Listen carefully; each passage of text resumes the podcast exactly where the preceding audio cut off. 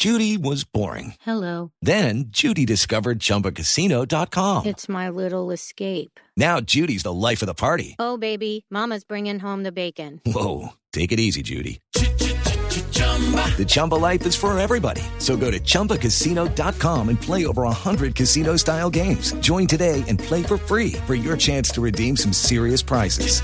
chumba ChumbaCasino.com. No purchase necessary. Void where prohibited by law. 18 plus terms and conditions apply. See website for details. 12 del día, 10 minutos. Como les decíamos, saludamos a Medellín, a Cali, a Barranquilla y a Bucaramanga. Y vamos a hablar, como lo habíamos anunciado desde más temprano, del debate en el que está sumido el país, además esperando una decisión del presidente Iván Duque sobre la justicia especial para la paz. Les comentábamos que ayer el fiscal general Néstor Humberto Martínez envió una carta, una carta de nueve páginas diciéndole al presidente Iván Duque en cuatro puntos por qué le preocupaba que la Justicia Especial para la Paz, esa ley estatutaria, se sancionara como había salido del Congreso. Y palabras más, palabras menos, el fiscal dice que se va a generar impunidad si se llega a sancionar como está y no se objetan algunas cosas de la Justicia Especial para la Paz. Después de que se envió la comunicación por parte de la Fiscalía, la JEP respondió y dijo que la JEP, esa ley estatutaria, tiene que aprobarse como está porque si no se pone en riesgo el proceso de paz. Pero hay pronunciamientos eh, de integrantes del gobierno del presidente Duque, Eduardo. Sí, hubo pronunciamiento en las últimas horas del comisionado de paz Miguel Ceballos. Ellos han dicho que se van a tomar los 20 días que les da la ley para analizar el asunto.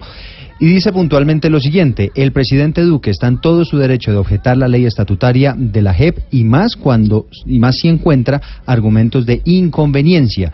Eso la hace parte del juego de la democracia. Y a propósito de eso, en la carta se hace referencia al exministro de Justicia Yesid Reyes y de manera bastante delicada y confrontacional. Y por eso hemos invitado al exministro de Justicia y abogado penalista, por cierto, Yesid Reyes, a Mañanas Blue. Exministro, bienvenido. Buenos días, Camila. Buenas tardes ya. Y, eh, y, la primera pregunta que tengo que hacerle es que llama la atención esa comunicación del fiscal al presidente Duque, no por sus objeciones a la ley estatutaria de la JEP, porque ya las había manifestado, sino entre otras por cómo se refiere a usted. ¿Por qué razón eh, el fiscal está emprestado con usted en este tema? Pues eh, ignoro realmente de dónde sale la referencia personal. Lo que sí hemos tenido y tuvimos hace dos años es una discusión desde el punto de vista teórico con Néstor Humberto Martínez sobre la conveniencia de incluir unas normas en la eh, ley estatutaria de la Administración de Justicia. Y efectivamente, como él eh, insinúa en la carta, yo estuve como asesor del gobierno en ese momento me opuse a varias de las normas que el fiscal quería introducir en la Jurisdicción Especial para la Paz, que finalmente introdujo, argumentando razones de inconstitucionalidad que son justamente las mismas que la Corte Constitucional acaba de esgrimir para declarar inexequibles esas normas que el fiscal Martínez había introducido en la Jurisdicción Especial para la Paz. Pero entonces ahora vamos punto por punto para que usted eh, nos explique desde su visión, además habiendo pertenecido eh, al gobierno del presidente Juan Manuel Santos cuando era ministro de Justicia, pero además asesorándolo en la estructuración de la Justicia Especial para la Paz. El primer punto que menciona el eh, fiscal Néstor Humberto Martínez, no se lo voy a leer completo, pero sí el título, es los reinsertados que continúen en el narcotráfico con conductas de ejecución permanente podrán conservar beneficios de la JEP, no serán investigados y juzgados por la justicia ordinaria. Esa es la primera preocupación que tiene el fiscal y que le esboza al presidente en su carta. ¿Qué responder a esa preocupación? Si un desmovilizado de las FARC después del primero de diciembre de 2016 comete un delito, como por ejemplo un secuestro, ese secuestro es investigado y juzgado por la justicia ordinaria y esa persona puede recibir una pena de hasta 60 años de prisión. Pero además, como la comisión de un nuevo delito puede ser tenida como el incumplimiento de las condiciones propias del sistema integral de verdad, justicia, reparación y no repetición, la jurisdicción especial para la paz se puede abrir un incidente de incumplimiento y aplicarle una sanción que va hasta 20 años de prisión. En términos más simples, eso significa que quien después del primero de diciembre de 2016 comete un nuevo delito, como por ejemplo secuestro, se expone a una pena de 60 años de prisión en la justicia ordinaria, más una pena de 20 años de prisión en la Jurisdicción Especial para la Paz. Claro, pero entonces, ¿por qué la preocupación eh, del fiscal, eh, exministro Reyes? Si eso es así tan claro como, como usted nos lo está diciendo, si después del primero de, diciembre se comete un delito, eso va a la justicia ordinaria, ¿cuál es la preocupación eh, del fiscal Martínez en torno al tema? Pues no tengo idea de cuál es la preocupación del doctor Martínez, porque eso está clarísimamente explicado ya en dos sentencias de la Corte Constitucional. Quizás, eh, doctor Jessit Reyes, lo que dice el fiscal general de la Nación es el tema del delito continuado, es, decir, y en su propio ejemplo, que el secuestro se haya consumado antes de la entrada en vigencia del Acuerdo de La Habana del 1 de diciembre del 2016, pero una vez entrado en vigencia permanece el sujeto secuestrado y por lo tanto la actividad del secuestrador. ¿Qué hacer en esos casos? Mire, el, caso más claro de delito continuado que hay en el, en el tema de las FARC son los cultivos ilícitos de coca. El eh, primero de diciembre de 2016 no desaparecieron todos los cultivos de coca que ven en el país, por razones obvias. Entonces, eso significaría que como esas plantas fueron eh, sembradas antes del 1 de diciembre de 2016, pero siguen sembradas después del 1 de diciembre de 2016, habría un delito de ejecución permanente que permitiría a la justicia ordinaria y a la fiscalía específicamente procesar a todos los integrantes de la FARC por narcotráfico. Eso, por supuesto, no tiene ningún sentido. Eh, doctor Reyes, ayer muchas personas, entre ellas eh, la doctora Catalina Botero o la representante Gobertus, estuvieron explicando que estos eh, reparos o estas objeciones que de las que estaba hablando el señor Néstor Humberto Martínez, pues ya de eso se había hablado y mejor dicho, que eso ya está chuleado. Entonces, mejor dicho, él estaba como opinando como ciudadano y usando la fiscalía para opinar como ciudadano. No entiende uno bien por qué estaba haciendo eso o cómo leer que Néstor Humberto Martínez estuviera usando los espacios de la Fiscalía, eh, digamos el Twitter de la Fiscalía, que es una entidad oficial, para dar una opinión eh, como ciudadano sobre algo que ya estaba discutido. Un, un, tema muy importante aquí es que si usted revisa las nueve páginas de la carta del fiscal, en ninguna critica las normas, los artículos de la ley estatutaria de la Administración de Justicia. En las nueve páginas hace cuatro críticas a la sentencia de la Corte sobre esos artículos. Entonces, esto es un tema muy curioso porque el fiscal no está objetando las normas que aprobó el Congreso, sino está objetando una sentencia de la Corte Constitucional y eso sí es, por decirlo menos, bastante exótico. Es decir, lo que usted nos está diciendo es que acá realmente el fiscal Néstor Humberto Martínez en su carta de nueve puntos no está en desacuerdo con el Congreso de la República, sino realmente estaríamos frente a un choque de trenes entre la Corte Constitucional y la Fiscalía General de la Nación. Es clarísimo, si usted revisa cada punto, dice la estatutaria decía esto y la Corte la declaró ese artículo inexequible o lo declaró condicionalmente exequible. Entonces sus críticas están dirigidas exclusivamente contra la sentencia de la Corte Constitucional. Es decir, le salió un superior a la Corte Constitucional, que es el fiscal general de la Nación. ¿Y esto es la primera vez que se ve en Colombia o esto no se había visto nunca antes? Jamás, hasta donde se tenía entendido, la Corte Constitucional era la máxima autoridad en materia de constitucionalidad. Pero entonces, si el presidente Duque toma la decisión debido a esta comunicación que envió el fiscal general Néstor Humberto Martínez, pero además incluso el líder de su partido, el Centro Democrático, el expresidente Álvaro Uribe, que también apoya esa comunicación del fiscal Martínez y nos contaba Eduardo del sistema informativo de Blue Radio como, eh, por ejemplo, el comisionado de paz también habló del tema. Veíamos a Rafael Guarín trinando, el asesor de seguridad trinando en contra de la JEP. Si llegase el presidente Duque a objetar la ley, ¿qué pasa con la JEP? Si el presidente Duque objeta la ley por razones de inconveniencia, que puede hacerlo, Eh, se van a presentar unos vacíos grandes en el funcionamiento de la Jurisdicción Especial para la Paz en temas como, por ejemplo, los procesos de selección de los casos más graves y representativos, porque esos están desarrollados en normas de esta ley.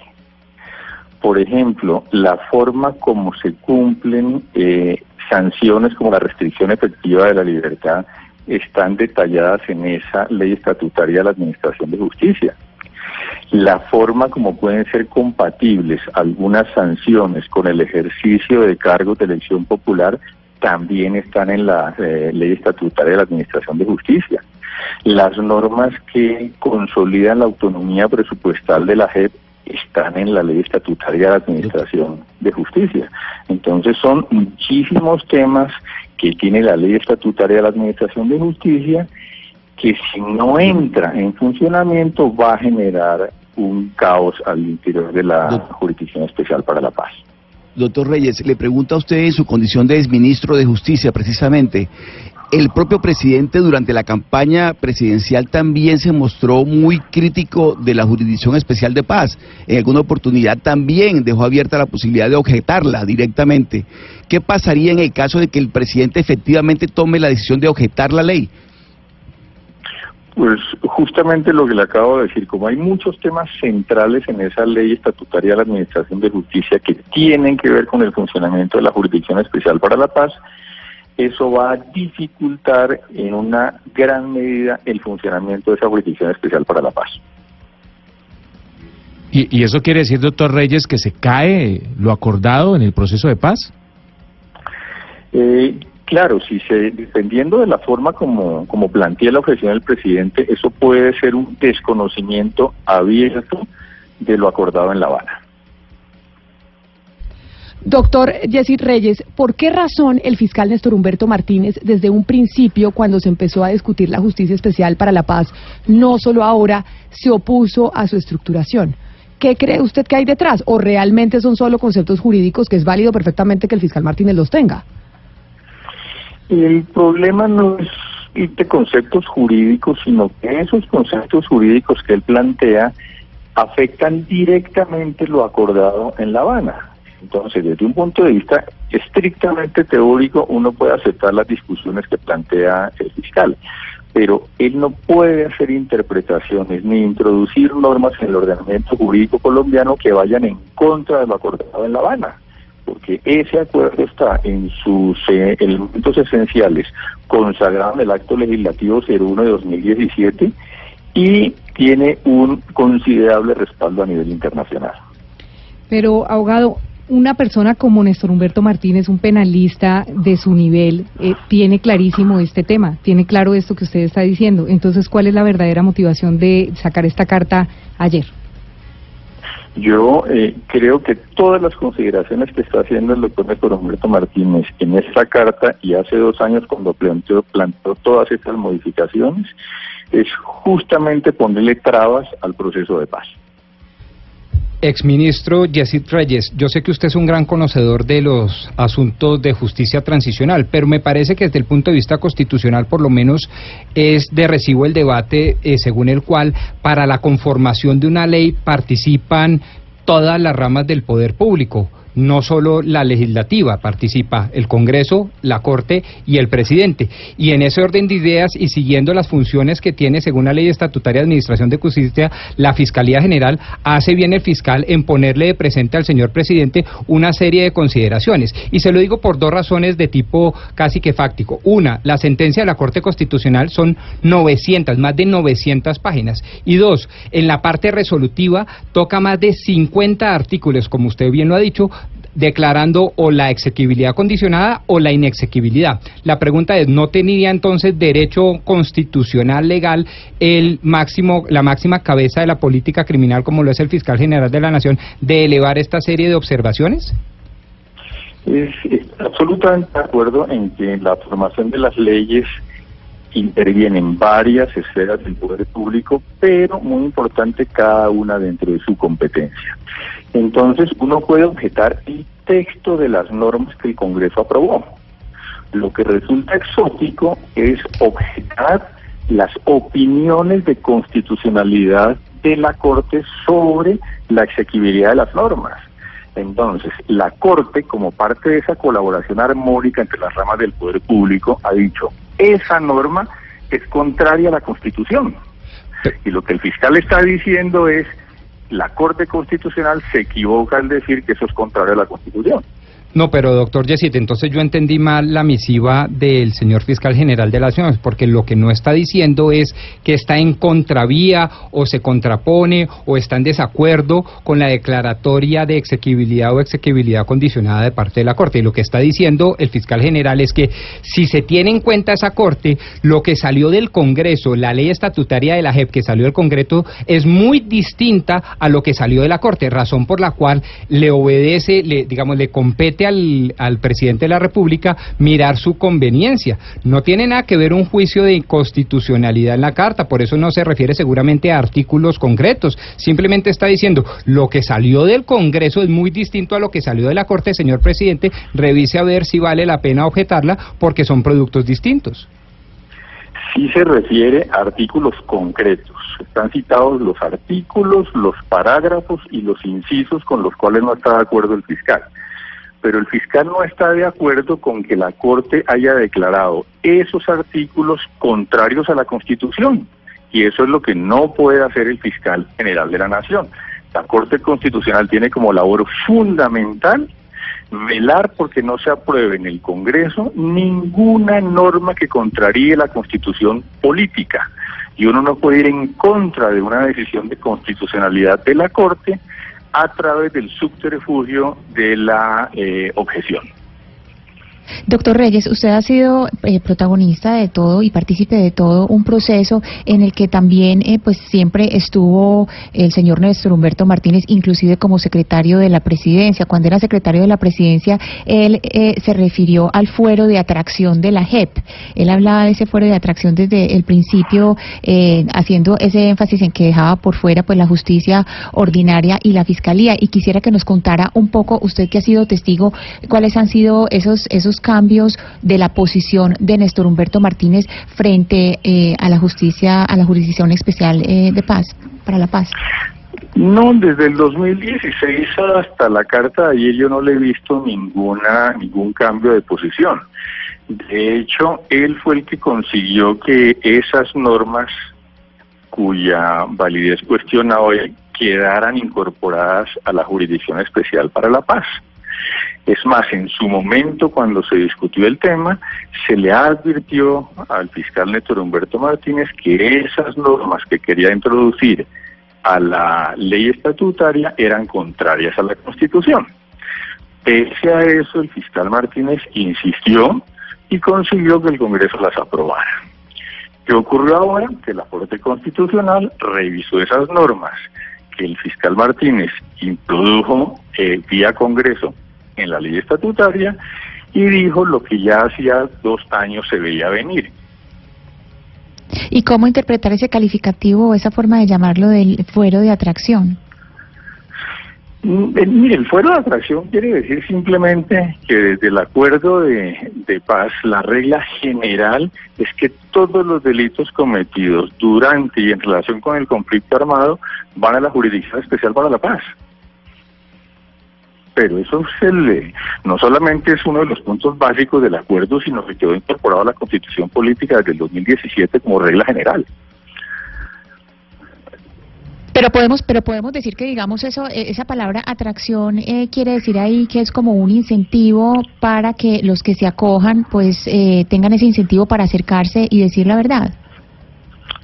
Obviamente lo que se aprobó es un sistema y el sistema ofrece algunas ventajas a las personas que cometieron delitos durante el conflicto armado a cambio de recibir también unas ventajas desde el punto de vista de la sociedad. Entonces están previstas unas sanciones mucho más leves que las que contempla la legislación ordinaria para quienes cometieron delitos en el conflicto armado a cambio de varias cosas. Primero, aceptación de responsabilidad, contar toda la verdad, participar en la reparación de las víctimas, ayudar en la búsqueda de personas dadas por desaparecidas y comprometerse a que los hechos delictivos propios del conflicto armado no van a volver a repetirse. Exministro Yesid Reyes, el presidente Iván Duque obviamente está eh, experimentando una presión importante en torno a si objetar o sancionar la ley estatutaria de la JEP. La tiene por el lado del expresidente Álvaro Uribe, la tiene por el lado de su partido, ahora también la tiene por el lado del fiscal general de la Nación. Muchas especulaciones se han hecho sobre qué es lo que va a hacer el presidente Duque. Se ha dicho, por ejemplo, que una de las posibilidades es que la sancione, que no la vaya a objetar, la sancione, pero que presente un proyecto de modificación en el Congreso de la República. Esa, esa alternativa, ¿qué implicaría para la JEP? que evidentemente la sanción entre en funcionamiento, pero que al mismo tiempo haya un proyecto en el Congreso que busque transformarla. Claro, y el proyecto de ley puede terminar siendo aprobado, y cuando el proyecto de ley sea aprobado va a ir a la Corte Constitucional y en la Corte Constitucional puede pasar lo mismo que ocurre ahorita, que la Corte diga, mire, esas normas que usted acaba de introducir son contrarias a la Constitución, específicamente contrarias al acto legislativo 01 de 2017, que fue el que plasmó en la Carta Política los ejes fundamentales del acuerdo de paz. Es decir, una ley estatutaria de la JEP, como ellos quieren, como quiere el fiscal general de Néstor Humberto Martínez, como quiere el Centro Democrático, no será nunca permitida, o por lo menos con la jurisprudencia que se tiene hasta hoy, por la Corte Constitucional. Eso es exactamente lo que, lo que dice la Corte en la última sentencia. Yo retiro del ordenamiento jurídico estas normas porque contrarían el acto legislativo 01 del 2017 que consagra las bases fundamentales del acuerdo de paz. Pero eso así llegasen a cambiar los magistrados de la Corte Constitucional, porque acordémonos que también las Cortes pues tienen Ah, algún no. tipo de tinte político y llegando magistrados distintos pueden cambiar la jurisprudencia. ¿Eso podría llegar a suceder? Por supuesto. Pero no pasaría mucho. Me explico. Usted que es el experto penalista de la mesa, el principio de favorabilidad se aplicaría. Es decir, si tendríamos en un eventual y, e hipotético caso en un futuro dos normas, unas que eh, no fueron sancionadas y otras que son objeto de la nueva ley, pues se acogen seguramente los reos, los investigados, los cabecillas, pues a la ley más favorable, ¿o me equivoco? Está en lo cierto. Si esa ley consagra un derecho sustancial más favorable, siempre se va a aplicar de preferencia sobre la desfavorable. Con lo cual, esa vía de no objetar y presentar proyectos de ley, en la práctica, ya le pregunto en su condición de exministro, o sea, un tanto político, pues son inanes, son inútiles. Eh, las que las que tienen que ver con efectos sustanciales de las normas, sí. Las que tienen que ver con efectos puramente procedimentales no están sometidas al principio de favorabilidad. O sea, básicamente, exministro Yesid Reyes, para despedirlo, porque sabemos que tiene un compromiso a las doce y media, básicamente que el presidente Duque tome la decisión de sancionar la ley y presentar un proyecto es lo mismo que tomara la decisión, pues, de no objetarla y punto. En términos prácticos sería lo mismo. Pero políticamente quedaría bien con el fiscal y con su partido del Centro Democrático. Pero desde el punto de vista del respeto a las instituciones, quedaría mejor que no lo objete y tramite ante el Congreso un proyecto de ley distinto. Quedaría mejor con la Corte Constitucional. Hombre, quedaría mejor con la juridicidad del país, quedaría mejor con el respeto al Estado social y democrático de derecho. Exministro Yesid Reyes, muchísimas gracias por haber estado con nosotros. Creo que ha sido clarísimo y pues enfrentamiento duro en el que está usted con el fiscal Martínez, ¿no? Porque eso sí, de duros de duras declaraciones del fiscal y duras las suyas en contra de él también. No, yo lo que he tenido con el fiscal Martínez, como con muchas otras personas desde que estoy en el ámbito académico, son eh, debates sobre ideas. A mí me sorprende el, el- el tono de la carta porque se sale de lo puramente eh, profesional y deja ver un tinte personal que desde luego desde mi parte no, no existe hacia el, fiscal general. Exministro Yesid Reyes, muchas gracias por haber estado con nosotros. Feliz tarde y feliz almuerzo. Muchas gracias, hasta luego. 12 del día, 34 minutos y seguimos hablando de la Justicia Especial eh, para la Paz. Y nos acompaña la representante de la Cámara por el Partido Verde, Juanita Gobertus, para hablar exactamente de este mismo tema del que estábamos hablando con el exministro Yesid Reyes. Representante, bienvenida a Mañanas Blue. Muchísimas gracias por atendernos. Hola Camila, muy buen día, muchísimas gracias por la invitación, un saludo a toda su audiencia. Esta mañana escuchamos al fiscal Néstor Humberto Martínez explicar su carta y los cuatro puntos que le preocupan sobre la JEP y la carta que le envió al presidente Iván Duque. Yo quiero preguntarle su opinión sobre esa carta y sobre esos puntos específicos que esbozó el eh, fiscal Néstor Humberto Martínez? Bueno, Camila, en primer lugar yo diría que él presenta cuatro objeciones, le solicita al presidente que en función de ellas objete el proyecto de ley estatutaria de la JEP. Las presenta como objeciones de supuesta inconveniencia, pero cuando uno las lee encuentra que son objeciones de constitucionalidad.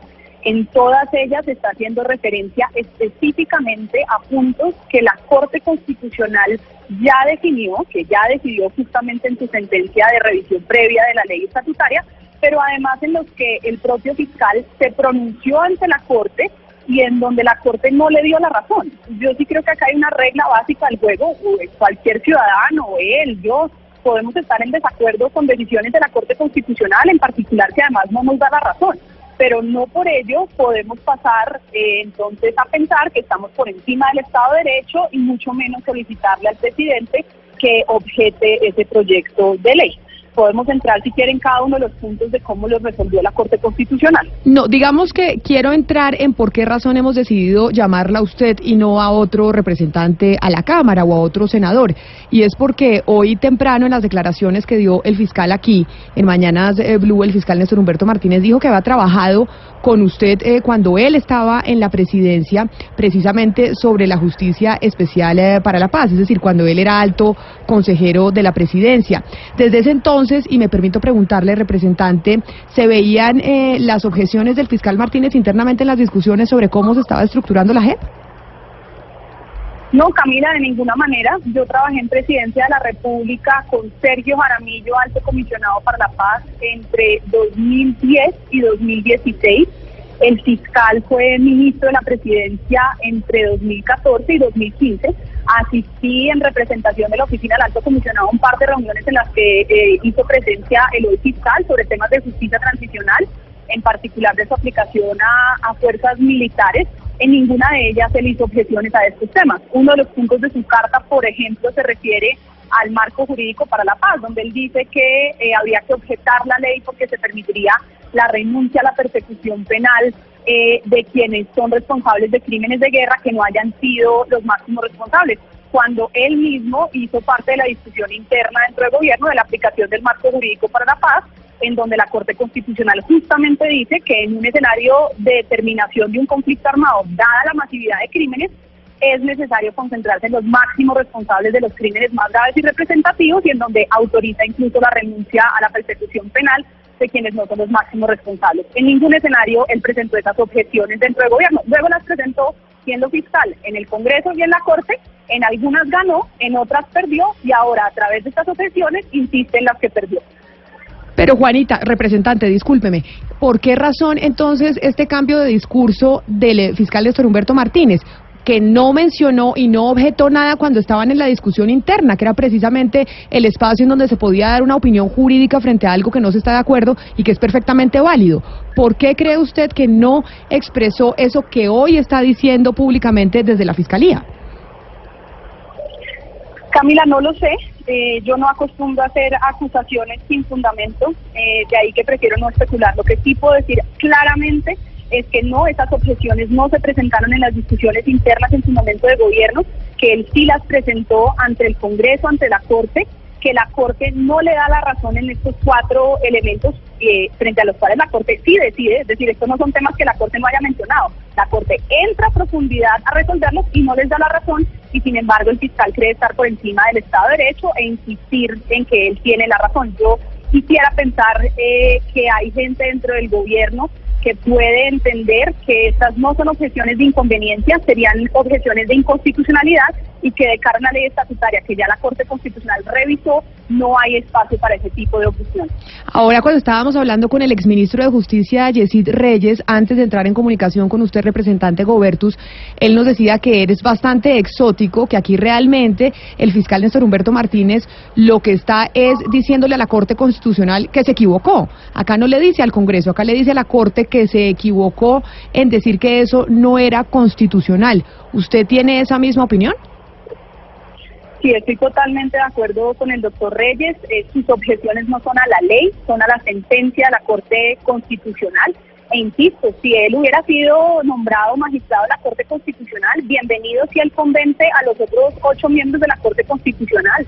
Pero nosotros vivimos, por fortuna, todavía en un estado con separación de poderes. Es a la Corte Constitucional la que le correspondía con, digamos, comparar el proyecto de ley estatutaria con la Constitución. Lo hizo y falló en contra de las pretensiones del fiscal. No puede ahora el fiscal considerar que él es mejor constitucionalista que la Corte Constitucional y decir que la Corte Constitucional tiene un fallo inconstitucional, porque entonces en este país no habría separación de poderes.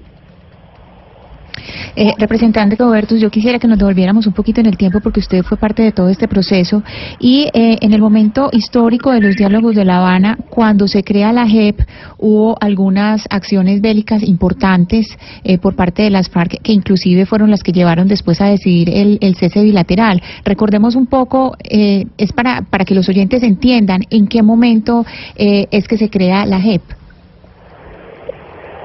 Bueno, la Jurisdicción Especial de Paz es resultado del acuerdo de paz. Recordemos que este es el primer acuerdo de paz en el mundo en el que dos partes en una mesa de negociaciones reconocen que lo sucedido es tan grave que tienen que rendir cuentas por ello ante la justicia.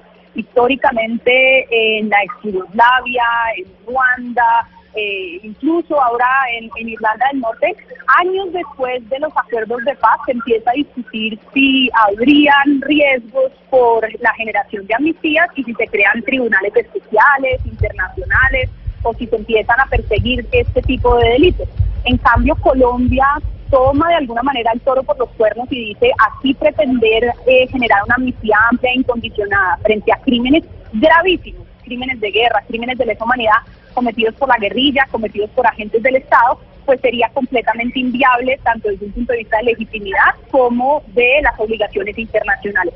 Y por eso dentro del acuerdo se crea esta jurisdicción especial de paz, la obligación de investigar, juzgar y sancionar los crímenes más graves y representativos sucedidos en el conflicto. Como resultado del acuerdo de paz, inicia la implementación legislativa, se hace el acto legislativo 1 de 2017, aprobado en el Congreso de la República a través del llamado Fast que crea la jurisdicción especial de paz eh, y que entra luego en funcionamiento a través de eh, la aprobación también por parte del Congreso de la ley de procedimiento. Hoy funciona ya hace poco más de un año la jurisdicción eh, digamos, operando bajo las normas vigentes, que son la reforma constitucional del 2007 y la ley de procedimiento, que es una ley ordinaria aprobada por el Congreso. ¿Qué le permitiría operar de manera más clara? Tener esta ley estatutaria vigente. Doctora Juanita, yo quisiera eh, volver sobre el argumento que usted esgrime, que me parece muy inteligente y por demás serio, sobre la diferencia entre la objeción por ilegalidad o inconstitucionalidad y la objeción por inconveniencia. Y usted básicamente lo que nos está diciendo es que no cabe hacer una objeción por inconveniencia toda vez que la Corte Constitucionalidad, como órgano de cierre, ya decidió el asunto. Pero la pregunta va en otro sentido y es que, o el análisis, perdón, va en otro sentido y es que lo que está diciendo el fiscal general de la Nación en su comunicación es que lo que salió del Congreso de la República, que a juicio tanto del Congreso como del fiscal se acomodaba al acto legislativo 01 del 2017, reforma constitucional, fue modificado sustancialmente por la sentencia de constitucionalidad de la Corte, de tal manera que vuelve esa norma, esa ley estatutaria de la JEP, una norma inconveniente para la política criminal que está a cargo, según la ley estatutaria de la Administración de Justicia, del fiscal general de la Nación. ¿Usted no cree en ese sentido? Que le asiste competencia, por un lado, al fiscal para presentar respetuosamente al presidente de la República estas objeciones y segundo, no cree que la declaratoria de inexequibilidad que dio la Corte le torció eh, la almendra, el espíritu fundacional a la ley estatutaria de la JEP? A ver, para ser muy claro, el presidente de la República, en función de la Constitución, puede objetar una ley por dos tipos de razones o porque considera que hay contenidos contrarios a la Constitución o porque considera que sus contenidos son inconvenientes desde un punto de vista político, económico o social, por sus efectos.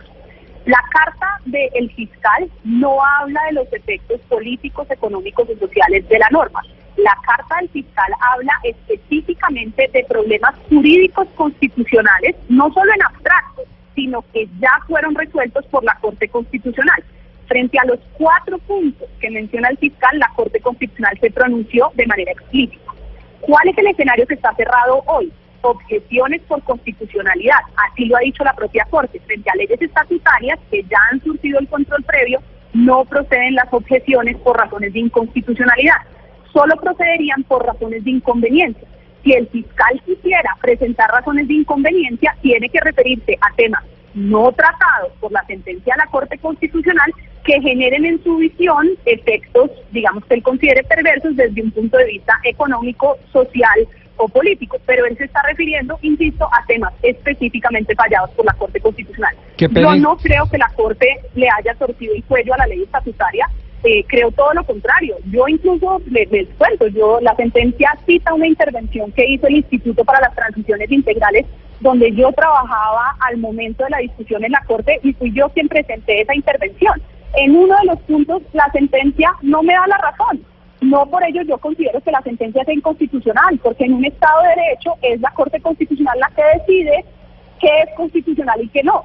Sin duda, pero qué pena, le insisto, ¿no cree usted que las razones esgrimidas a través de una juridicidad y un análisis jurídico en tan solo nueve páginas o folios llevan a una razón de conveniencia, porque, repito, en, en el tema, es que lo que está diciendo el fiscal general de la Nación es que él, como máxima autoridad de la creación de la política pública criminal, le está diciendo al presidente, señor presidente, lo que salió del Congreso era ajustado a la Constitución, especialmente al acto legislativo 01 del 2017 que creaba la JEP. Lo que salió de la Corte Constitucional en lo que tiene que ver con estos aspectos no solo no es constitucional o inconstitucional, sino que es francamente inconveniente. pero Esa es la pregunta. Por eso, por eso es que, por eso es que la representante Gobertus y el exministro Jessy Reyes dicen aquí el fiscal se está creyendo más constitucionalista que la propia Corte Constitucional, porque usted en su misma pregunta acaba de decir, el fiscal está mencionando que la Corte Constitucional se equivocó. No, pero es que, eh, perdóneme, entonces eh, eh, no he sido lo suficientemente claro. Es que si centramos la discusión en el tema de juridicidad, pues ya hay una última palabra a través del órgano de cierre Corte Constitucional.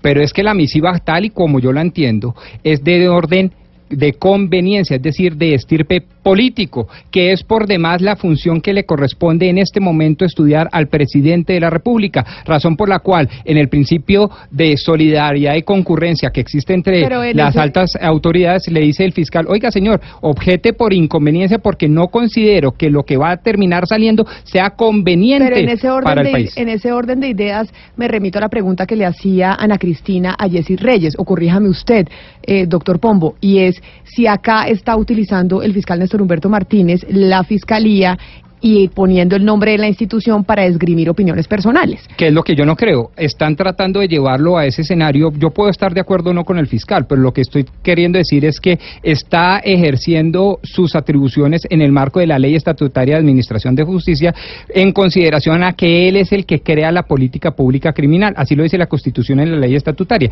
Y en consideración a eso, eleva nueve hojitas y dice, presidente, creo que lo que salió del Congreso es distinto a lo que salió de la Corte Constitucional más allá si nos gusta o no, lo cierto es que se le rompió el pescuezo, perdón la expresión coloquial, a esa norma y por lo tanto es políticamente inconveniente porque es socialmente inconveniente. Pero podría decírsele, representante Juanita Gobertus, que se le rompió el pescuezo, la Corte no le rompe el pescuezo a las normas, simplemente le dice al Congreso, eso que usted aprobó es inconstitucional y va en contra de la Carta del 91, va en, co va en contra de la Carta que rige a los colombianos, no es que le tuerza el pescuezo, porque eso sí sería decirle a la Corte que básicamente está prevaricando o alguna cosa así. No, no, ni más faltaba. Lo Pues no, pues usted es que- dice eso, sí. No, lo que le estoy diciendo pues es una forma de explicar pedagógicamente. Lo que estoy diciendo es que le quitó unos elementos, a mi juicio, esenciales. La doctora Juanita se ma- muchísimo más de estos temas que yo, pero yo creo, yo como constitucionalista, creo que le quitó unos elementos esencialísimos a la justicia transicional. Pero dejemos hablar a la doctora Claro, Gobertus, que no, finalmente es la invitada y la Es que correcto, sabe, no usted y yo aquí discutiendo y peleando. Doctora Gobertus. Gracias, Camila. Yo desafortunadamente tengo que dejarlos pronto porque estamos justamente en una sesión de revisión de los contenidos, por ejemplo, de justicia y de paz en el Plan Nacional de Desarrollo que nos preocupa muchísimo. Pero es efectivamente, Camila, como usted lo dice. Yo veo una carta del fiscal que rotula como eh, razones de inconveniencia, en realidad discusiones de constitucionalidad. Si el fiscal quisiera presentar cuáles son los efectos de inconveniencia política, económica o social de algunas normas, perfectamente lo podría hacer. Ese no es el contenido de las nueve páginas que él presenta. Él se refiere específicamente a cuatro decisiones de la Corte Constitucional que él considera inconvenientes. Y, digamos, no existe una objeción, ahí sí, pues nuestra constitución no lo contempla, no existe una objeción a la inconveniencia de las decisiones de la Corte Constitucional. Existe una objeción a la inconveniencia política, económica o social de las normas aprobadas por el Congreso. La Corte Constitucional es corte de cierre en materia constitucional. Si el fiscal quiere discutir sobre unos temas no abocados por la Corte, sobre efectos políticos, económicos, sociales, los podría hacer, pero no puede pretender rotular de inconveniencias la reapertura de unas discusiones de constitucionalidad que la Corte ya cerró. Yo insisto y espero que podamos desde todos los sectores políticos, de sociedad civil, de comunidad internacional, eh, hacer una alianza fuerte para que el presidente de la República resista esta presión y no caiga en la tentación de objetar una ley que lo único que haría sería ir en contra del deber de investigar, juzgar y sancionar y de avanzar en investigaciones fundamentales para que los principales comandantes excombatientes de las FARC sean condenados por la comisión de los crímenes más graves y representativos para que puedan seguir adelante los procesos en contra de agentes del Estado en el mismo sentido. Pero representante, eso ya para dejarla ir, porque ya sabemos que se tiene que ir a su discusión en el Congreso, pero cree que esa alianza sí podrá ejercer por lo menos una presión en el presidente de la República, porque la presión que está recibiendo el presidente Duque es muy fuerte, entre otras del fiscal y pues del director de su partido o del líder de su partido, el expresidente Álvaro Uribe. Es decir, es que acá hay mucha gente que le está diciendo al presidente Duque que objete la ley estatutaria de la Sin duda, Camila, yo creo que estamos ante un escenario donde el presidente pues se va a aprobar y va a aprobar si su discurso de posesión, en teoría más conciliador, más de gobernar para todos, donde hace giras internacionales diciendo que claro que está comprometido con la construcción de paz, es realidad o es mero discurso.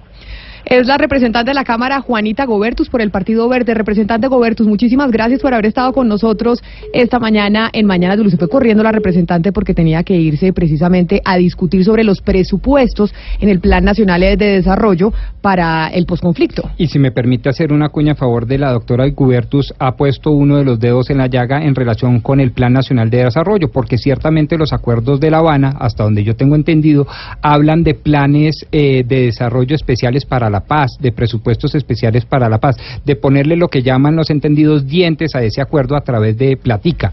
Y en este plan, pues de alguna manera la crítica que está haciendo ella desde la oposición es que no se han incluido esos planes de desarrollo para la paz ni esos presupuesto para la paz. Pero algo que dice la representante Gobertus que es clave de toda esta discusión para el cierre, para entender realmente qué es lo que está pasando con la justicia especial para la paz, y es aquí se va a aprobar el presidente Duque. Aquí en esta decisión, y no la tiene fácil, es que no quisiéramos estar en los zapatos del presidente Duque, teniendo un, por un lado, toda la comunidad internacional que apoyó el proceso de paz. Bueno, no toda. Pero sí una gran mayoría. Sí, o dígame quién no. No, pues hay una gente que no, empezando por los Estados Unidos tuvieron unos reparos, lo apoyaron hasta cierto punto, pero no, por lo ejemplo, apoyó pues de entrada empecemos por la fiscal y el fiscal de la Corte Penal Internacional, serios reparos.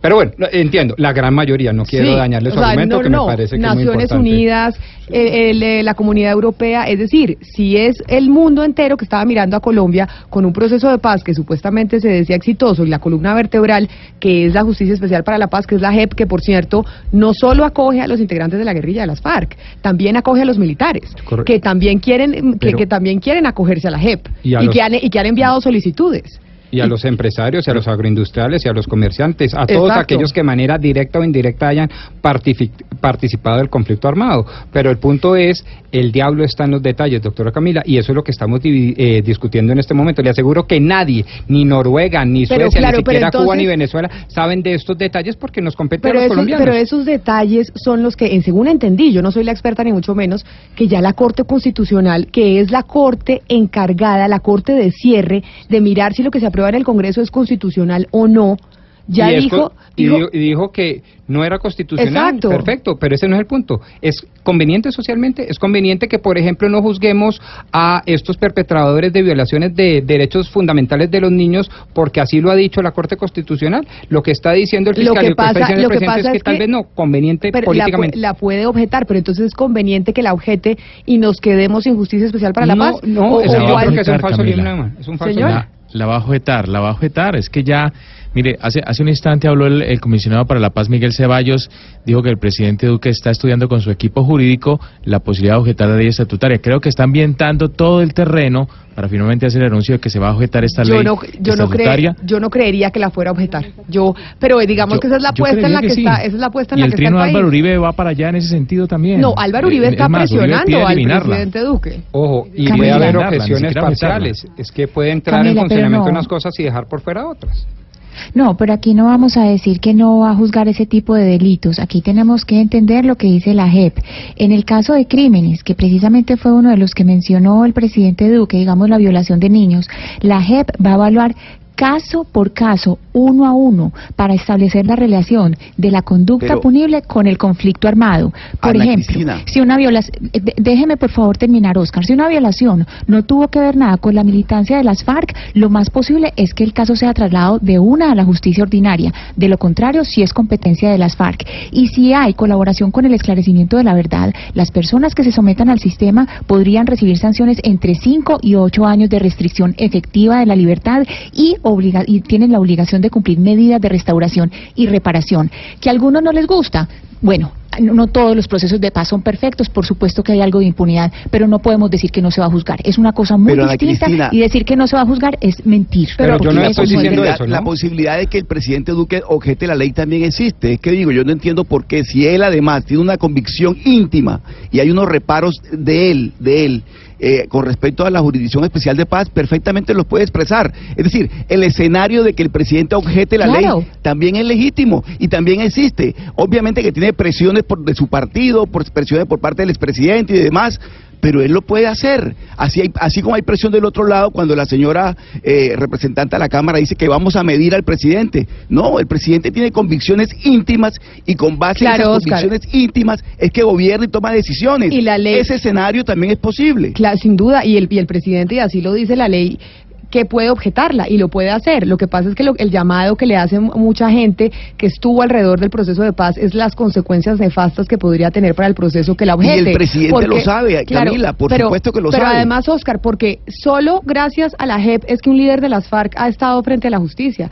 Es que la justicia ordinaria no había podido llevar en este país nunca en la historia a un jefe del secretariado de las FARC. Entonces también los doctores como el doctor Pombo esperan que la JEP ahora haga y pueda cumplir lo que en 50 años la justicia ordinaria no ha podido. O dígame la justicia ordinaria cuando llevó a un líder del secretariado de las FARC al- a, a los tribunales. No, pero, Pero es que es que esa no es la es- discusión. La discusión es en este momento si se puede o no objetar. Segundo, qué tan conveniente. No, se puede eh, objetar. Segundo, perdóneme. Segundo, qué tan conveniente es o no objetar. Y tercero, qué tan catastrófico sea la objeción. ¿Ustedes creen que es muy catastrófico? Yo personalmente creo que no es tan catastrófico. ¿Por qué? Por una razón elemental. La al va a continuar. Va a continuar. Lo que pasa es que van a quitar dos o tres elementos que se lo van a pasar a la justicia Claro, ordinaria. pero- Pero pensar, perdón, termino con esto, queridos compañeros, pensar que la JEP sí administra justicia y la justicia tradicional no administra justicia, me parece incluso irrespetuoso con la justicia tradicional. Estamos diciendo que sí se van a juzgar, pero ¿quién los debe juzgar y sobre qué ley se debe juzgar? Ese es el, el problema. Yo, Ana Cristina, nunca he dicho que no sean juzgados. Lo que he dicho es que posiblemente lo tengan que juzgar la justicia tradicional con las normas tradicionales y no la justicia especial con normas especiales. Pero mire, doctor Pombo, puede el presidente claramente objetar la ley, como dice Oscar, es que el presidente lo puede hacer y es legal y puede objetarla, pero lo que no puede hacer es objetarla por las razones del fiscal, que son de inconstitucionalidad, porque ya la Corte Constitucional falló. que para nuestros entrevistados son de constitucionalidad, para el fiscal son de conveniencia. Ese es el debate. Ese es otro debate, Camila. Y abrámoslo. Es, mejor dicho, ese- nuestros entrevistados dijeron, esas son razones de inconstitucionalidad. De pronto digo, no, señores, son razones de conveniencia. Claro, pero como por ejemplo el, el exministro Jessy Reyes le decía, el fiscal sí está citando a partes de la sentencia de la Corte en su carta. Entonces sí hace referencia a asuntos de constitucionalidad, no meramente de conveniencia. Bueno, ese será el debate. Si quieren, no- es que no tenemos suficiente. Ese es lo que tiene que decidir el seno presidencial. Hugo Mario está que se habla. Hugo Mario, antes de irnos. No, es que sencillamente me aterra que Oscar dice que convicción personal del presidente Duque. Es que esto, esto Oscar, no se trata de convicciones personales, es de lo que realmente le conviene al país. Si está en riesgo no, o está en juego no, No lo que de se convicción con personal, FARC. convicción íntima, una convicción íntima. Pe- peor. Yo no he hablado de, Es que convi- esto de es convi- la- de convicción personal.